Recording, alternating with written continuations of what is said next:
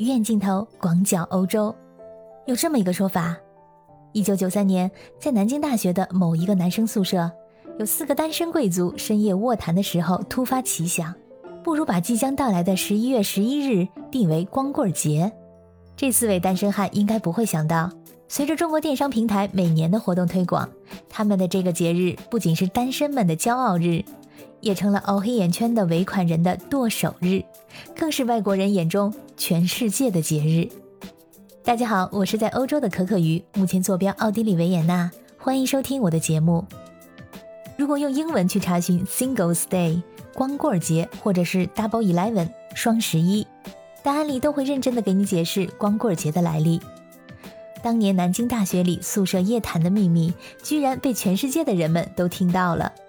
话说，这宿舍夜谈的固定项目“如何摆脱单身”，也是我当年在北京上大学的时候宿舍夜谈的固定话题。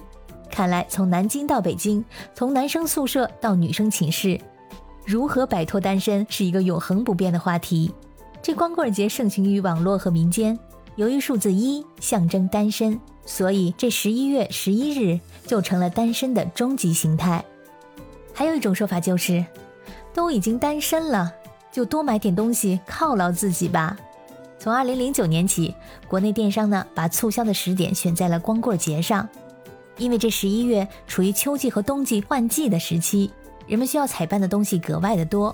同时呢，十一月又处于中国的十一黄金周和圣诞节之间，没有比较大的消费节庆，利用光棍节在学生白领阶层的号召力，打开年轻网购群体的消费市场。我虽然常年在海外，但是呢，也热衷于在国内的网络购物。我已经记不清是从零九年开始，还是一零年开始参加双十一。原因很简单，就是当年经常购买的一家店在当天半价，这是当时从来没有过的优惠。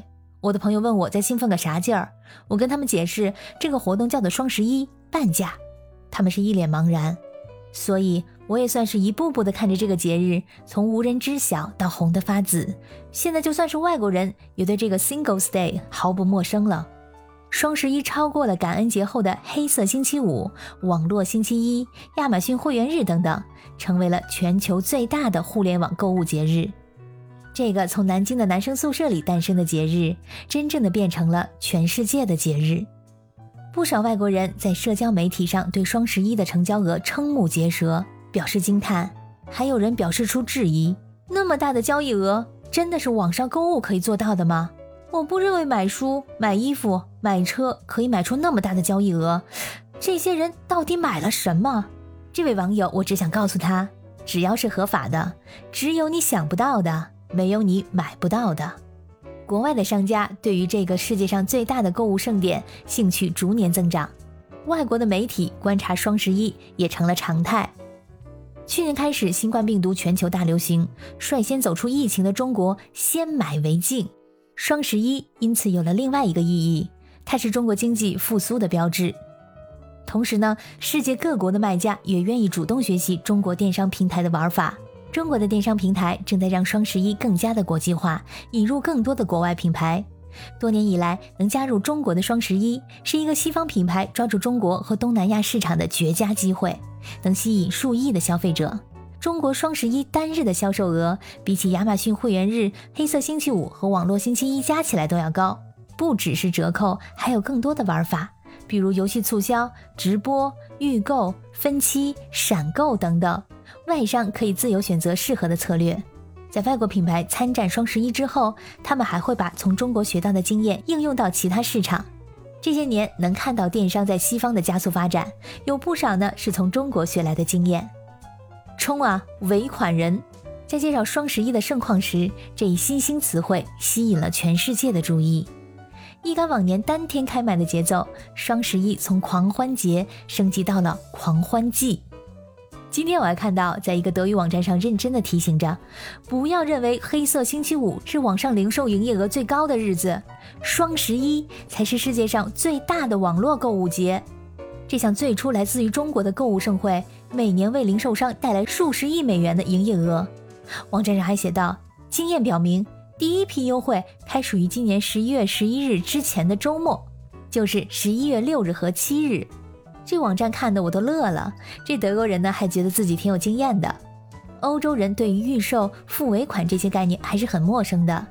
他并不知道，在中国哪里等得到十月六日？早在十月二十日，双十一的预售就拉开了帷幕。在十月一日凌晨，尾款人已经在行动了。就算你早上起来感觉有点冲动了，想要不然不买了，一看买的东西都已经发货了，有的甚至已经在配送了。从十月末的定金人，到今天的尾款人，再到看到卡里余额时仰天长啸的吃土人，很少有人能逃过双十一的魔法。如此迅速的物流速度，对于欧洲人来说也非常陌生。比如我在德语区的亚马逊网购，等个两三天到一周到货，那是非常正常的事儿。要是货物是从别的地区来的，那等上一两个月的也不是没有。目前，随着线上购物节日益壮大，新的模式大量涌现。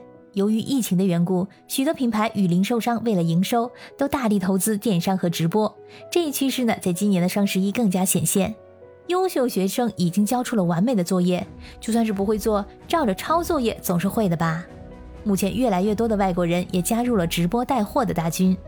三十三岁的西班牙人拉洛·洛佩兹在上海的一家小工作室进行直播，向世界各地说西班牙语的人推销从自行车到吸尘器等中国产品。洛佩兹是越来越多被中国聘请的外国人的先锋，他们把中国的直播带货热潮推向海外。直播曾经是一种鲜为人知的销售方式，目前看来，直播将改变全球消费者的习惯，使他们从商业街转向在线市场。社交媒体在任何地方都很受欢迎，但是在中国，人们找到了如何更快实现货币化的方法。当世界大部分地方还在饱受新冠疫情困扰的时候，中国成了全球唯一的主要增长引擎。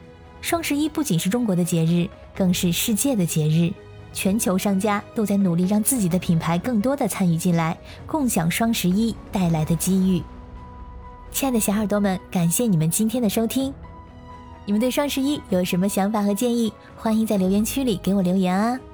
谢谢你的收听，我们下次再见。